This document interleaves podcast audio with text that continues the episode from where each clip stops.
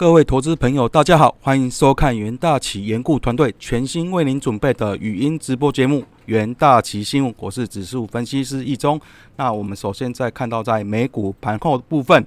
那上周五呢，美国刺激方案呢谈判破裂，那新冠肺炎感染率的飙升，VIX 恐慌指数居高不下，苹果领跌，那推特是暴跌逾二十 percent，科技股是集体的沦陷，道琼盘中是一度呢下跌超过五百点，那收盘是跌逾百点。那道琼在本周啊，在上周是下跌六点五 percent，那标普周跌五点六 percent 的，创下三月以来最大的单月的跌幅。那纳指呢，周跌是五 percent 以上，也是创下三月以来的最差的周度的表现。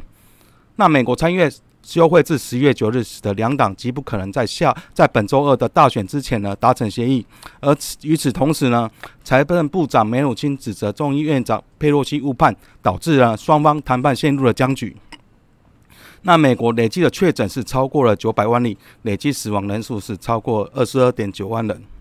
所以在上周五的美股四大指数表现呢，道琼是收跌零点五九百分标普是下跌一点二百分纳斯达克是下跌二点四五百分。那重要的个股讯息部分呢，那苹果会计年度第四季的 iPhone 销售量未达到预期，而且并未提供在啊二零二一年度第一季的猜测，股价是收跌了五点六 percent。在推特部分呢，每日活跃用户增长的人数不如华尔街的预期，加上美国大选的不确定性，可能拖累在推特的广告组的季度广告支出。那股价是暴跌二十一 percent。在亚马逊部分，虽然第三季的财报是优于预期，不过因为疫情导致的成本增加，本期的营业利益预测呢不如市场预期，股价是收跌五点四五 percent。而在脸书部分呢，由于在第三季的美国和加拿大的用户数量有所下降，那股价收跌六点三 percent。Google 部分呢，则由于第三季的获利成长，那相对表现比较好，是上涨三点四百分。在纽约汇市部分呢，那由于第二波的新冠疫情来势汹汹，欧美每日新真的确诊病例持续的上升，加上美国总统大选，毕竟为市场带来不确定性。在美元指数呢，在上周是上涨人是超过一个 percent。那其中瑞士法郎、日元都呈现走高，那欧元对美元的持续疲软的状况。那追踪美元对一篮子货币的美元指数呢，在周五是收跌了零点零一 percent。那根据彭博的疫情的最新数据显示呢，欧洲多国新冠确诊的病例激增。那其中意大利单日新增确诊首度呢是超过了三万人，那确诊比例增加到十四点五 percent。西班牙也有九千例的记录，那英国染疫更突破百万人的水准。尽管德国公布第三季的 GDP 成长八点二 percent 是优于市场的预期，不过随着近期呢第二波疫情的冲击之下呢，欧洲第四季的成长动能可能不如第三季。那以德国商业银行的预估呢，德国对餐馆、酒吧等寄出更严格的防疫措施，将导致第四季的 GDP 是下滑一个 percent。此外呢，在法国的财政大臣也指出呢，因疫情再度实施严格的防疫措施，将使得法国经济产出呢下滑十五 percent。在能源盘后部分呢，那上周五呢，原油期货收在五个月的最低点。那西德州的原油期货十月份的跌幅达到十一 percent，主要是因为新冠的确诊人数激增，而且欧洲对活动呢实施了防疫的措施，再次威胁到能源的需求。那以同行表示了，本月石油价格崩解是因为欧洲防疫措施限制令市场担心需求。市场不止考虑的欧洲的短期的防疫措施，也担心了石油需求将使得更长期维持低利啊，维持偏低的需求。而在道琼啊市场的数据，在西德州原油期货收跌在六月一号以来的最低的收盘价，那本月跌幅是达到十一个 percent。那布兰特原油期货则是收跌在五月二十九日以来的最低点，本月的跌幅已达到八点五 percent。那原油。价格的下滑，在布伦特原油啊跌破重要的四十元美元的关卡之后，这将使得欧佩政构成了压力。在下一次会议上呢，采取行动以变动原定一月起缩小的减产规模的计划。不过，分析师认为，欧佩政采取的行动可难以缓解压力。在贵金属盘后部分呢，在上周五的交易，美股遭到抛售，黄金期货价格呈现受高。不过上周在避险支撑的带动之下呢，不足以抵抗美元上涨的冲击。那黄金是呈现连续第三周的下跌。那十二月份的黄金期货在呃上周五是上涨了零点六 percent，不过根据交易最活跃的契约呢，黄金期货在上周是下跌一点三 percent，为连续第三周的下跌。那分析师是表示了，由于美元的反弹失去一些动力，那在金价上周五获得支撑，不过在美元指数上升了仅零点一一个 percent 左右，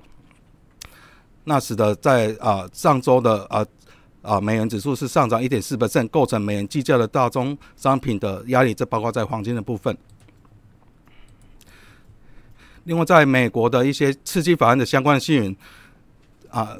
周五在白宫以及参众两院发出了优喜参半的讯息，对新冠的啊纾困法案的进程有不同的预期。那其中呢，在参议院的多数党领袖。麦克奈尔表示呢，预计呢，在二零一零二一年初，共和党将会采取行动，出台新一轮的刺激法案，将主要纾困小型企业以及引起了第二波疫情的医院。而在众议院院长佩洛西呢，则是表示他不想等待那么长的时间，因为美国人有这样的需求，希望国会在新总统上任之初呢，就会出台新的财政的刺激法案。不过，美国总统川普则是要求这个法案呢可以更快的出炉。那上周五接受访问的时候表示呢，在本周总统大选之后，美国就会立即出台大规模的新的刺激法案。在英国的疫情部分呢，那是突破了百万大关的状况。而首相的强生呢，在上周是宣布了，在英格兰地区从十月五号开始呢实施禁足令。非必要的商店呢，将全数的关闭，为期约一个月，直到十二月二日解禁。那由于英国的防疫政策呢是各自为政的状况，强生宣布的措施将在英格兰地区实行，包括苏格兰、威尔斯以及北爱尔兰将思考是否跟进。那威尔斯目前是实施了十七天的全面性的封锁令，将于十月九号结束。不同于今年三月首次宣布第一次禁足令，这次的大学以及各级学校将继续的开放。那以最新的数据来看呢，在英国在十月三十日共有二点一九万人确诊，那三百二十六人病故，累计呢确诊人数是突破百万人，达到一百零一万人。在我们看到经济的头版呢，在美大选动摇台股内外资推演五套剧本这个头版的新闻。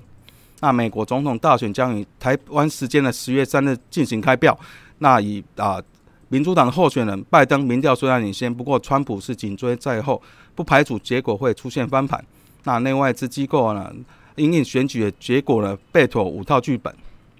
那呃，包括了民主党或是共和党一举拿下总统以及主导国会，那赢得总统，让国内国会是呈现分裂，以及最不理想的选举出现争议。那台股波段的修正预估是达到五百点左右。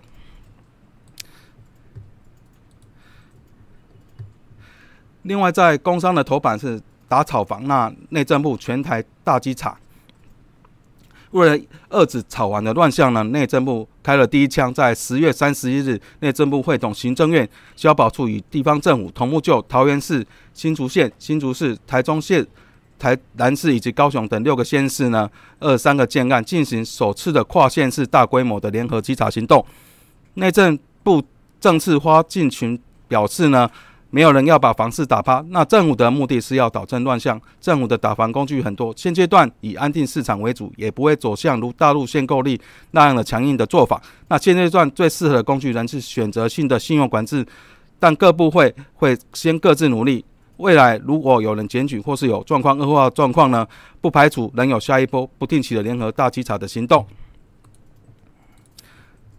在我们看到联发科上周五法说的新福。新闻在 IC 设计大厂联发科啊，在会后是公布简易的猜测，那记录汇率以及出售意义的因素之后呢，